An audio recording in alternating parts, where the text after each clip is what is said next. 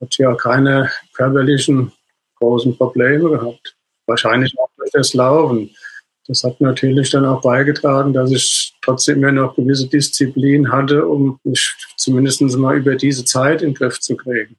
Ich habe da auch keinen Grund drin gesehen, warum ich nichts trinken soll. Das war halt Gewohnheit, das hat zum Leben dazugehört. Vollkommen Schwachsinn, aber es war so.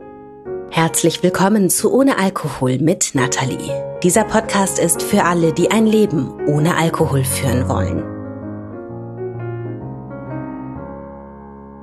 Ich spreche heute mit Roland Ruppert darüber, warum du auch als Marathonläufer ein Alkoholproblem haben kannst und darüber, welche Ausreden Sportler sich gern suchen, um ihre Sucht vor sich selbst und vor anderen zu verheimlichen. Roland ist 63 Jahre alt und gelernter Betoningenieur. Er lebt in Flörsheim am Main und sein Leben verläuft ähnlich unauffällig wie sein Alkoholkonsum. Roland erlernt einen Beruf, er heiratet, baut ein Haus, bekommt drei Kinder und zwei Enkel. Das erste Mal Alkohol trinkt er bei einer Meisterschaftsfeier der C-Jugend im Handball. C-Jugend, das sind die 12- bis 14-Jährigen, Minderjährige. Aber Roland lebt in einem Weinbauort und dort ist es vor 50 Jahren normal, Kindern in dem Alter zu besonderen Anlässen mal einen Wein auszuschenken. Er wächst so rein ins Trinken, trinkt einfach immer, weil man einfach immer trinkt. Dann heiratet er. Sein Schwiegervater ist Nebenerwerbswinzer. Roland hilft im Weinbaubetrieb, auf dem Weinberg, im Weinkeller, am Weinstand auf den Festen. Roland verträgt viel und trinkt viel. Aber immer nur so viel, dass er noch weiß, was er tut. Roland ist immer in der Lage, morgens um vier noch die Kassenabrechnung zu machen auf solchen Festen. Und in all den Jahren wird er auch nie auffällig oder ausfällig. Er hört immer auf, wenn er seine Grenze erreicht hat. Aber die Grenze, die wandert mit den Jahrzehnten nach oben. Ich spreche hier immer von den letzten vier, fünf, sechs Jahren. Das hat sich in dieser Zeit rauskristallisiert, dass es immer mehr wurde und auch immer unerträglicher. Die Jahre davor ging es immer noch. Ich hatte also dann auch nie so viel getrunken, obwohl ich täglich getrunken habe, aber es war immer noch absolut im Rahmen, dass man auch einigermaßen seinen Tag erledigen konnte. Die letzten vier, fünf, sechs Jahre ist es dann doch etwas schwerer geworden. Also die Menge, die man getrunken hat, war dann auch mehr geworden. Je nachdem, was halt anstand oder wie halt gerade der Durst war, in Anführungszeichen. Irgendwie hat es dann nicht mehr funktioniert. Es war überhaupt nicht mehr schön. Also Deswegen kam ja dann die Idee, dass da was nicht stimmen kann mit meinem Konsum, den ich eigentlich sonst immer dachte, passt, hast im Griff, gehst ja gut arbeiten, hast deine Familie, kannst du gut ernähren, fällst nicht irgendwo aus. Abstürze oder sowas, wie man sie hört, hatte ich auch nie gehabt. Aber es war alltäglich. Täglich meine Biere, abends so ab sechs, halb sieben bis zehn, halb elf. Das war so meine Zeit. Und dann war ich dann auch so weit, dass ich müde war und ins Bett ging, damit ich morgens wieder fit war, einigermaßen auf die Arbeit zu gehen. Vermeintlich fit. Natürlich hat man da auch noch ein bisschen was drin, was nicht hingehört, ganz klar. Sein Bier am Feierabend ist für ihn so selbstverständlich wie seine Rolle als Versorger. Er denkt sich einfach nichts dabei. Auch wenn es nie bei einem Bier bleibt. Nie. Irgendwann fängt dann seine Frau an, sich über Rolands allabendliche Fahne zu beschweren. Er reagiert gereizt, so nach dem Motto, ich halte hier den ganzen Karren am Laufen, es fehlt doch an nichts, da kannst du mir mein Bierchen ruhig gönnen. Sich selbst sagt er, ich saufe ja nicht, ich trinke ja aus Entspannung und mit Genuss, warum will sie mir das wegnehmen? Doch was seine Bierchen anstellen, das bekommt er schon zu spüren, vor allem nachts. Ihn plagen Gedankenschleifen und Selbstzweifel. Er schwitzt, seine Muskeln tun weh, sein Kopf tut weh und er findet einfach keine Ruhe. Ja, meistens muss man dann erstmal auf Toilette, das ist ja klar, die ganze Brühe muss ja irgendwo raus. Und dann konnte man nicht mehr einschlafen. Da hatten wir irgendwelche Probleme des Tages, die haben sich gekreist und gekreist und immer wieder das Gleiche. Und die Gedankenkarusselle ab morgens drei, vier Uhr, das brauche ich keinem zu erzählen. Weiß jeder, der das schon durchgemacht hat, was man da alles für ein Mist träumt oder sich überlegt, hat überhaupt keinen Ausweg daraus gefunden. Zum Teil auch Probleme, die am nächsten Morgen, wenn man wach wurde, gar nicht mehr existent waren. Morgens fühlt Roland sich wie gerädert. Aber er kippt ein paar Tassen Kaffee in den trockenen Mund, duscht, hofft dann beim Bäcker, dass keiner seine Fahne riecht. Und bei der Arbeit nimmt er die Treppe, sobald er sieht, dass jemand mit ihm in den Aufzug steigen könnte. Und bis mittags hofft er, dass einfach niemand was von ihm persönlich will. Und nach der Arbeit? Da schnürt er dann als erstes seine Laufschuhe und geht raus. Roland ist Läufer. Seit 1991 läuft er Marathon, also seit er 31 ist. Er hat aus gesundheitlichen Gründen mit dem Laufen angefangen. Roland war übergewichtig und er hatte sich durch eine verschleppte Grippe eine Lungenentzündung eingefangen. Er fängt also an zu laufen und nach einem Jahr läuft er in München seinen ersten Marathon. Und seitdem läuft er jährlich ein bis zwei. Über 30 Marathons sind da mit den Jahren zusammengekommen. Rolands Bestzeit liegt bei drei Stunden und zehn Minuten für die gut 42 Kilometer. Nebenher läuft er noch etliche Halbmarathons und 10 Kilometerläufe. Und da landet er manchmal sogar auf dem Siegertreppchen. Und wer das schafft, also bitte, der hat doch kein Alkoholproblem. Habe dann auch immer gleich angefangen zu trainieren, also meinen Plan abgearbeitet, bin gelaufen und dann habe ich mich wieder topfit gefühlt. Absolut leistungsfähig, alles gut. Heimgekommen, geduscht, was gegessen und dann wieder von vorne. Weil ich habe auch die ersten zwei, drei Flaschen wirklich auch nach dem Training aus Durst und mit Genuss getrunken. Das kann ich gar nicht anders sagen. Aber die nächsten zwei, drei, die dann gefolgt haben, die waren dann halt nicht mehr gut für mich. 2018 hatte ich auch mal eine Phase, wo ich ein Vierteljahr als Challenge mal einfach nichts getrunken habe. Aber irgendwann kam dann der Punkt, wo ich gar nicht mehr gewusst habe, warum ich eigentlich nichts trinke. Weil ich mich da überhaupt nicht mit befasst habe, außer dass ich halt gesagt habe, ich mache jetzt mal ein Vierteljahr Pause. Aber dass ich ein Problem entwickelt hatte in der Zeit, das wollte ich überhaupt nicht einsehen. Aber warum hast du dieses Vierteljahr Pause gemacht? Wie kam es denn dazu? Einfach mal aus Gesundheit. Hund abzunehmen und ich kann das gar nicht sagen. Sicher unterschwellig äh, weiß man schon, dass man eigentlich zu viel trinkt, dass der Alkohol nichts ist. Oder dass man vielleicht auch ein Glas mehr trinkt als andere, wenn man irgendwo mal zusammen ist. Aber da ich ja nie auffällig wurde, war mir nie bewusst, dass das eigentlich schon schlimmer war, als ich gedacht hatte. Mhm.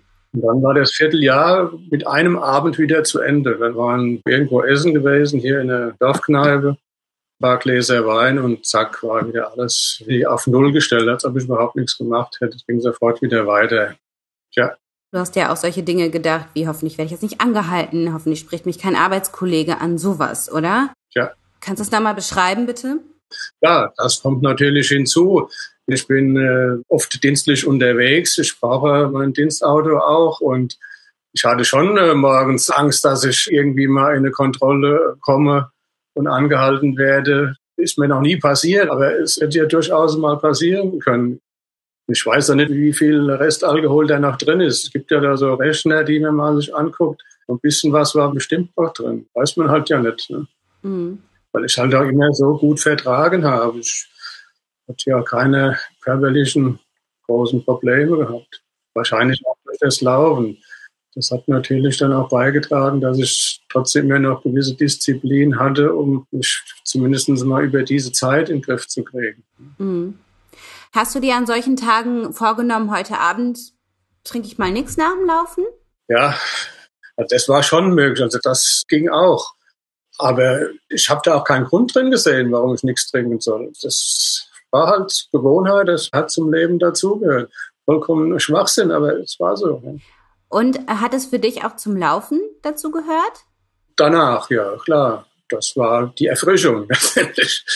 Die Elektrolyte, die man wieder vermeintlich zu sich nehmen muss, so ein schönes Weizen, das erfrischt und es hat auch Kalorien und es hat auch angeblich Elektrolyte, keine Ahnung, wie weit das stimmt.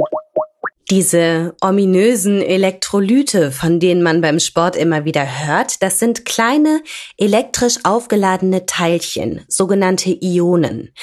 Die sorgen im Körper für eine ausgewogene Flüssigkeitsverteilung und versorgen unsere Nerven und Muskelzellen mit Energie. Zu den wichtigsten Elektrolyten zählen die Mineralstoffe Calcium, Natrium und Magnesium. So, und wenn wir jetzt Sport treiben und viel schwitzen, dann verliert unser Körper Wasser und damit auch die darin gebundenen Mineralstoffe. Und deshalb ist es durchaus sinnvoll, beim Sport Getränke zu sich zu nehmen, die isotonisch sind. Heißt, die eine ähnliche Konzentration an Elektrolyten enthalten, wie sie auch im Körper vorkommt. So kann man dann zum Beispiel Krämpfen vorbeugen und Schwindelanfällen und sowas. Aber um das zu tun, kannst du halt auch einfach eine Apfelschorle trinken oder mineralisierte Sportgetränke. Alkoholhaltiges Bier direkt nach dem Sport bringt nichts. Eher im Gegenteil, weil der Alkohol dem Körper Wasser entzieht. Das heißt, im Endeffekt bekommst du zwar ein paar Elektrolyte, verlierst aber mehr, als du gewinnst. Roland wusste das nicht wollte er wahrscheinlich auch gar nicht wissen. Nach dem Lauf gibt's Bier, weil das Elektrolyte hat. Punkt. Ist ja auch eine super Ausrede. Er glaubt gern, dass er damit seinen Akku wieder auffüllt. Und so kommt es dazu, dass er seinen Konsum auch immer wieder damit rechtfertigt. So zum Beispiel auch beim Berlin-Marathon 2017. Eigentlich trinkt er am Tag vorm Lauf nicht. Aber ja, die Elektrolyte. Ich muss sagen, dass auch der Berlin-Marathon schon eine in gewisser Weise eine Zäsur war. Also es war der erste, wo ich wirklich auch so viel in Anführungszeichen am Tag zuvor getrunken habe. Es ist Samstagmorgen, 24 Stunden vorm Marathonstart. Roland wacht auf, schnürt seine Schuhe und läuft erstmal die fünf Bier vom Vorabend aus Kopf und Körper. So lockere fünf Kilometer, so wie es seine Lauffibel ihm empfiehlt. Danach macht Roland Sightseeing. Berlin platzt aus allen Nähten, weil am Wochenende auch noch Bundestagswahl ist. Roland hat Marathonfieber, findet keine Ruhe, läuft kreuz und quer. Und als er im Hotel ankommt, zeigt ihm seine Sportuhr an, dass er 25 Kilometer gelaufen ist. Am Marathonvortag. Eigentlich viel zu viel. Roland geht zum Chinesen an der Leipziger, um zu Abend zu essen. Eigentlich wollte er auf Alkohol verzichten, aber was soll's? Ein Weizen für die Elektrolyte. Es werden dann drei. Im Hotel dann noch eins, weil's jetzt eh schon egal ist. Am Marathontag dann ist er wieder gerädert. Die Nacht war nicht gut. Draußen regnet's leicht, dichte Wolken hängen am Himmel und kühl ist es auch. Um 9.59 Uhr starten die Topläufer. Um 10 Uhr dann die Blöcke A, B und C. Um 10.10 Uhr soll Roland starten. Aber Moment. Warum geht's nicht los? Oh, er steht im falschen Startblock. Das ist ihm auch noch nicht passiert. Also nochmal zehn Minuten warten. Um 10.23 Uhr und 31 Sekunden läuft er endlich über die elektronische Zeitnahme. Sein Ziel Sub 4, also die 42,195 Kilometer in unter vier Stunden. Er findet sein Tempo. Die ersten 30, 35 Kilometer über ist er gut im Zeitplan. Dann beginnt der berühmte Kampf im Kopf. Aufhören? Aber wozu hast du dich das ganze Training über gequält? Wozu hast du dir die ganzen Kosten für Hotel und Anreise und so weiter aufgebrummt? Was denken deine Laufkameraden aus dem Verein, wenn du jetzt schlapp machst?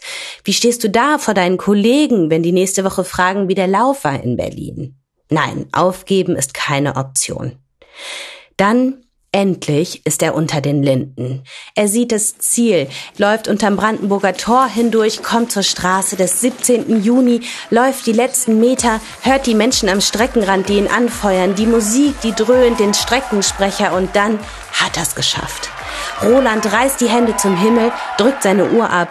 Vier Stunden, eine Minute zwanzig. Okay, knapp. Aber hey, gut für einen fast 60-Jährigen. Und ganz ohne Blessuren. Roland bekommt seine Medaille und denkt sich, diese knappen eineinhalb Minuten, die war ich zu langsam. Es fuchst ihn. Er läuft zum Hotel und legt sich hin, aber es ist noch viel zu viel Adrenalin im Blut. Er läuft wieder durch die Stadt und geht ins Löwenbräu auf der Leipziger. Nicht gerade typisch berlinerisch, aber hey, in München tanzen sie gerade auf den Tischen und jetzt so ein gutes Oktoberfestbier, das passt. Er stößt dann mit den Kanadiern am Nebentisch an auf den Marathon und isst Schweinsbraten mit Klößen und Kraut und dazu trinkt er dann sechs halbe Oktoberfestbier. Also drei Liter Bier. Die Kanadier am Nebentisch, die sind nach drei halben sturzbetrunken. Roland sitzt da und beobachtet sie und muss schmunzeln. Lustig, er merkt gar nichts vom Bier und geht zurück zum Hotel. Dort bestellt er sich an der Bar noch einen Franziskaner und dann nimmt er sich noch einen Weizen mit aufs Zimmer, das er trinkt, während er sich die Berichterstattung zur Bundestagswahl anschaut. Dann schläft er ein.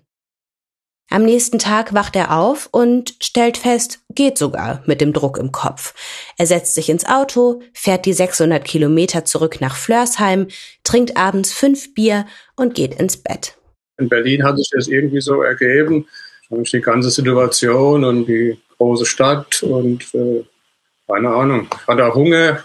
Ja, ich habe halt immer dann auch gerne getrunken, um das Hungergefühl ein bisschen auf den Griff zu kriegen. Das sind alles Überlegungen, die man im Nachhinein macht. Es ist ja alles nicht fundiert und noch nicht bewiesen irgendwo. Aber es sind so Gedanken, wo man sich fragt, warum, wieso, weshalb hast du das gemacht? Aber letztendlich ist es der Alkohol, der es halt irgendwo einfördert. Man glaubt, selbstbestimmt zu sein, aber man hat immer den kleinen Mann im Ohr, der ganz subtil einem auffordert, dann doch was zu trinken. Weil so schlimm ist es ja heute nicht, geht dir ja gut und auch das Gläschen mehr oder weniger kommt es da nicht drauf an. Und morgen geht es ja wieder weiter und es ist alles gut. Und ich glaube, das ist auch so gefährlich daran, wenn man bis zuletzt so sportlich ist, weil natürlich führt Sport dazu, dass man sich besser fühlt, ist ja klar, ne? Und dann hast du natürlich immer sofort diesen Gedanken, ach, ist ja alles gut. Ich fühle mich prima, ich könnte ja nicht laufen und erst recht keinen Marathon und irgendwie meine, ich weiß nicht, wie viele hundert Kilometer du da in der Woche zurückgelegt hast, wenn ich ein Alkoholproblem hätte, ne?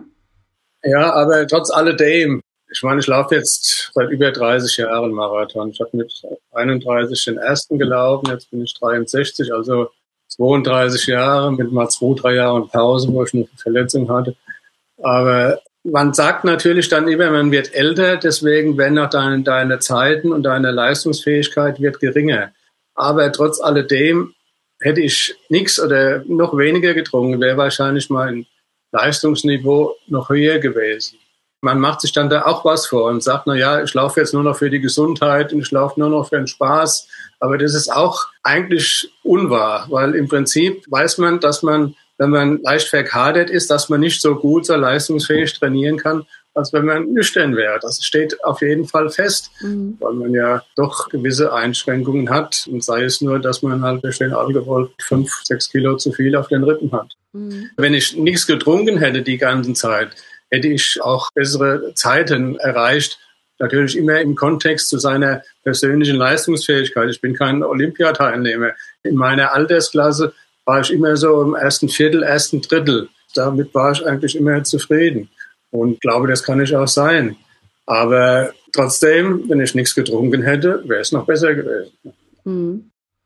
Also du hast dich insofern selbst belogen, als du dir diesen Spaß gegen dich selbst anzutreten genommen hast, aber dann den Alkohol in Schutz genommen hast, indem du gesagt hast, nee, ich mache das ja, um gesund zu bleiben, ja? So kann man sagen. Ah. Aber auch das sind alles Erkenntnisse, die man erst gewinnt.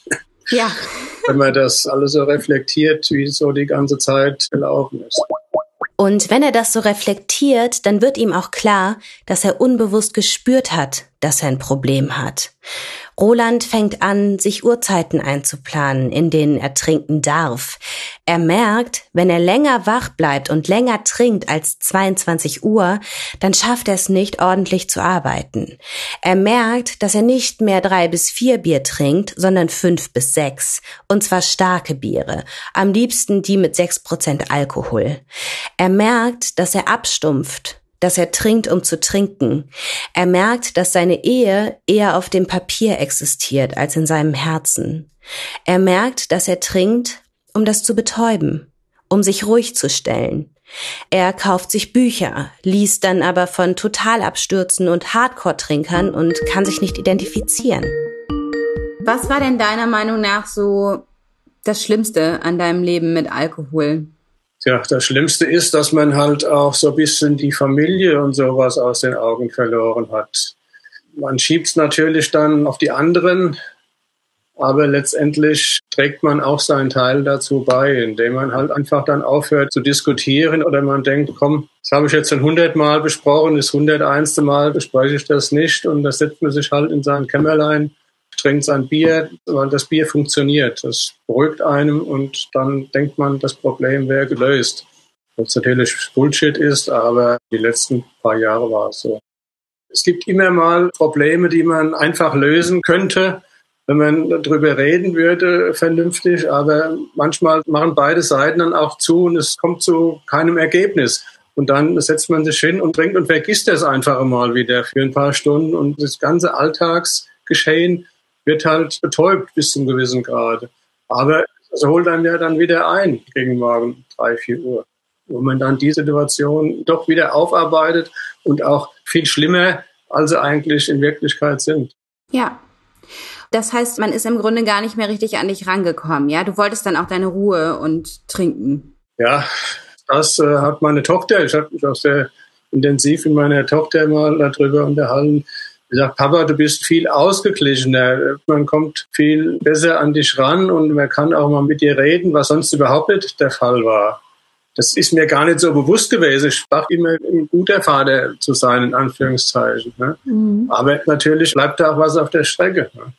Ich habe drei erwachsene Kinder. Mein ältester, der wird dieses Jahr 39, also das ist ja schon eine gewisse Zeit. Und die haben ja auch ein bisschen was mit mir erlebt. Mhm. Zu mir kann jederzeit jeder kommen und das war eigentlich die ganze Zeit so. Aber manchmal hat es einem auch genervt, man hat sich halt hingesetzt und die Tür zugemacht und denkt nach mir, die sind tot. Mhm. Das ist ganz einfach so.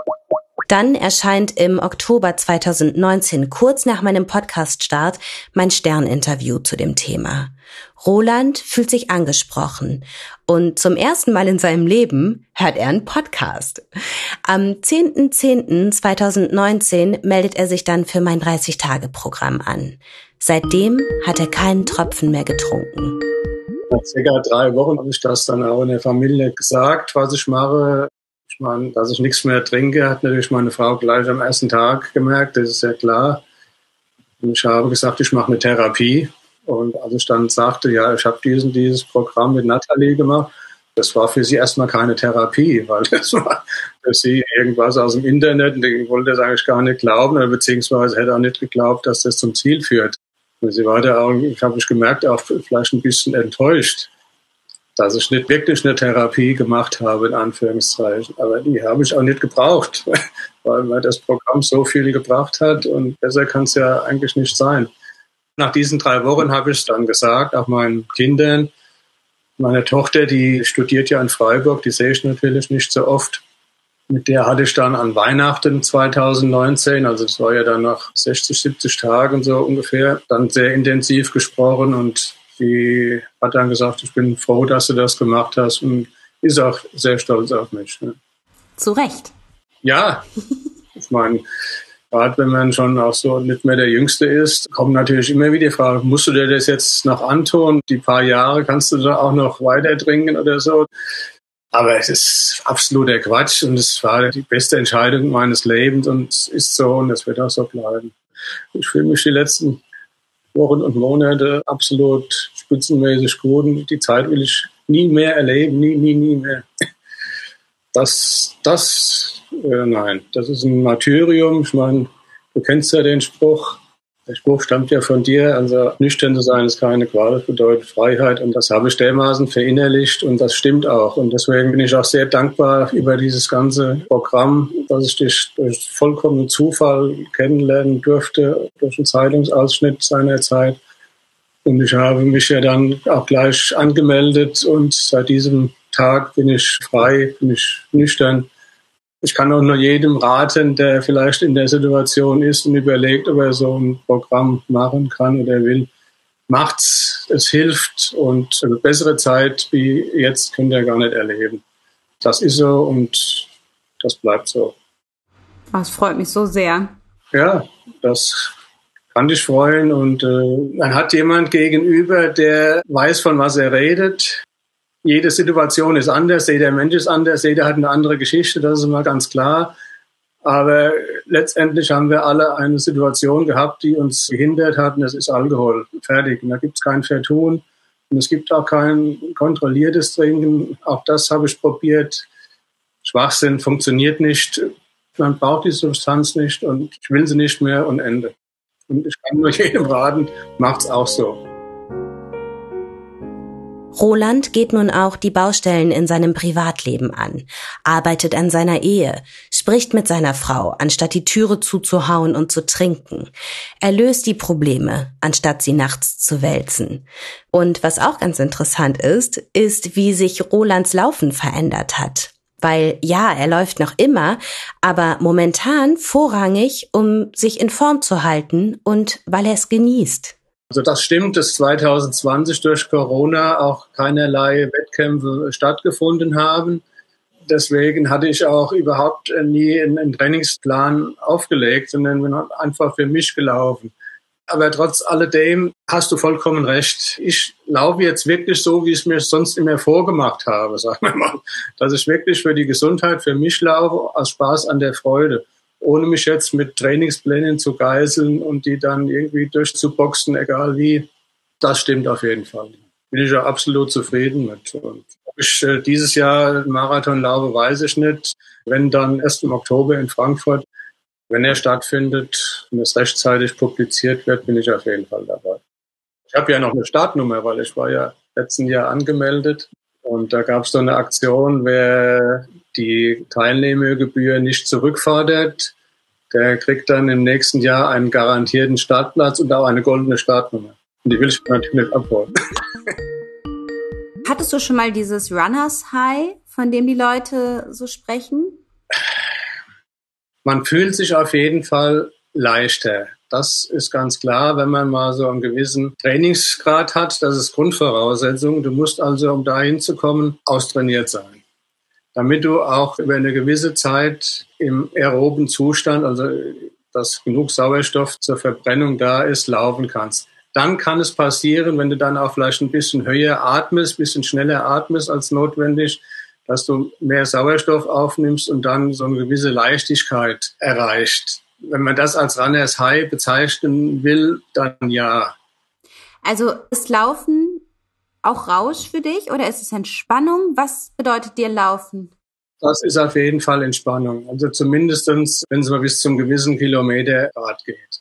Ein Marathon ist kein Spaß. Und wenn einer sagt, er läuft einen Marathon aus Gesundheitsgründen, das ist ein Witz. Also das er muss sich für einen Marathon anstrengen. Das stickt auch im Körper. Und je älter man wird, desto länger braucht man auch, um zu regenerieren. Natürlich, je besser der Trainingszustand ist, desto schneller kommst du wieder runter. Das steht fest. Aber dass man sagt, das ist eine Erholung, die 42 Kilometer zu rennen, das stimmt nicht. Aber es macht Spaß, mir hat es immer viel gegeben und gerade dieser Moment auch durchs Ziel zu laufen und zu sagen, jawohl, du hast es wieder geschafft und auch mal in der Gruppe zu sein mit allen anderen Läufern, das ist schon ein sehr erhebender Moment, wegen mir auch ein berauschender Moment. Das kann man durchaus sagen. Und ich habe auch jeden im Marathon gefinisht. Also ich bin auch noch nie ausgestiegen, weil wenn ich das anfange, dann ziehe ich das auch durch. Auch wenn ich dann bei 30, 35 Kilometer mal denke, Mensch, bist du eigentlich noch ganz, ganz normal. Aber ich gehe da durch, weil ich sage mir dann auch, hast du die ganze Qual des Trainings angetan und jetzt läufst du auch. Das habe ich schon auf jeden Fall gemacht und da bin ich auch stolz drauf. Und was hat dir das für dein Leben gegeben, dieser Marathon, Marathon? Ich denke schon, dass das ein gewisses Durchhaltevermögen oder eine Bereitschaft, das Ding anzufangen und auch zu beenden, auf jeden Fall gebracht hat. Mhm. Das kann man verbissen machen, man kann es auch locker machen, je nachdem, wie der Mensch halt strukturiert ist. Aber wenn ich ein Projekt habe, dann führe ich das auch zum Ziel. Das hat mir das auf jeden Fall gebracht. Und eine gewisse Ruhe und Gelassenheit natürlich auch. Hat dir das auch in der Abstinenz geholfen? Was meinst du?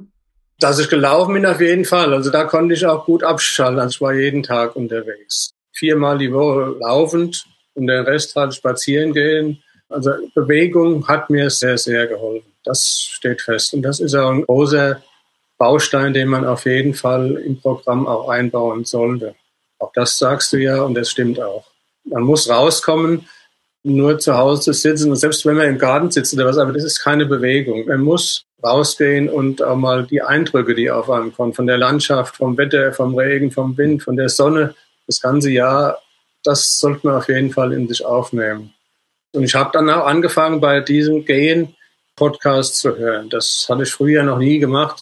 Wäre ich überhaupt nicht auf die Idee gekommen, das zu tun, aber die konnten wir dann wunderschön dort integrieren. Man nimmt immer wieder eine Facette auf, die man für sich umsetzen kann.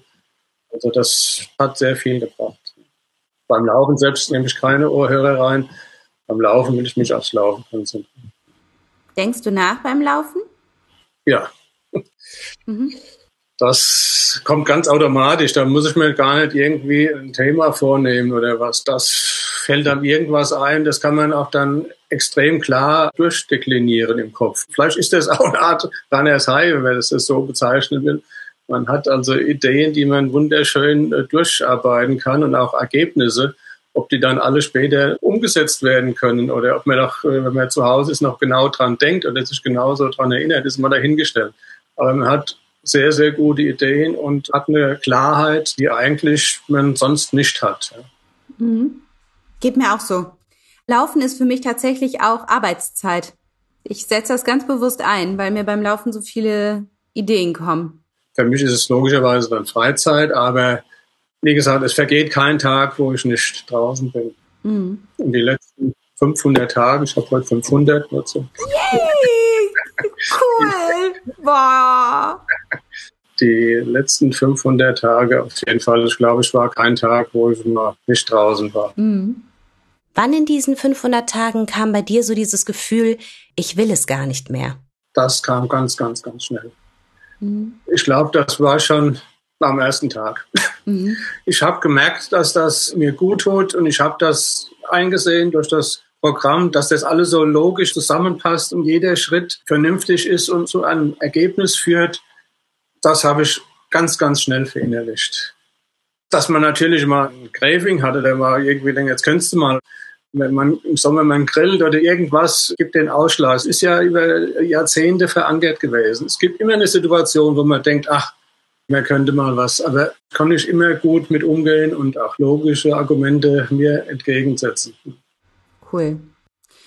Ach, Roland, ich freue mich so für dich. Ja, Nathalie, ich auch. das ist echt so cool. Ich meine, das ist ja Wahnsinn, was ich in den letzten knapp anderthalb Jahren alles entwickelt hat. Wer hätte das gedacht? Ich beobachte das ja alles sehr, sehr intensiv und auch dein Unternehmen und so. Und also ich kann da nur Hut und Kappe vorziehen. Kannst du sehr stolz sein, wirklich. Danke. Mach das auch weiter, wer weiß ja, dass du das weitermachst, da habe ich ja überhaupt keine Sorge. Und was ich auch im Internet, also in der Facebook-Gruppe da alles tue, das ist ja Wahnsinn. Ja, du hast es echt wachsen sehen, ne? Du warst ganz am Anfang so dabei ich hatte ja Angst gehabt, äh, große Angst überhaupt da reinzugehen. Ich glaube, ich habe ja vier Wochen gebraucht, bis ich mal endlich, bis ich mal endlich mich angemeldet habe. Aber äh, ich will den Tag auch nicht missen. Also die ganze Gruppe, das, es gibt so viel. Ganz, ganz, ganz klasse und auch Danke an alle, die da einem unterstützen oder auch die Unterstützung, die wir geben kann. Und man merkt auch, dass die anderen auch nicht jeden Tag, äh, jeder Tag ist Gold, was glänzt. Also kann nur jedem raten, der es vielleicht hört, auch hier in der Gruppe reinzugehen, zu lesen und ab und zu mal sich zu melden, weil es bringt unwahrscheinlich viel. was auch viel bringt, ist natürlich das Schreiben. Das habe ich auch das erste Jahr wirklich täglich bis zum Erbrechen, kann ich fast sagen, die Bücher vollgeschrieben. Zum Teil kann ich es gar nicht mehr lesen, weil das wird dann manchmal so emotional, aber ist vollkommen egal.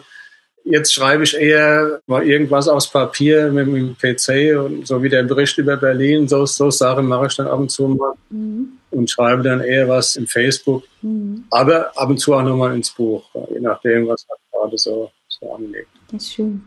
Und das ist auch, auch Gold wert. Roland, vielen, vielen herzlichen Dank fürs Gespräch. Sehr gerne.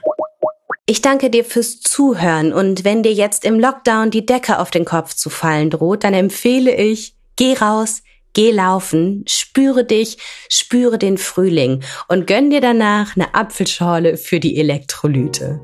Fühl dich gedrückt und denk dran, ein Leben ohne Alkohol ist keine Qual.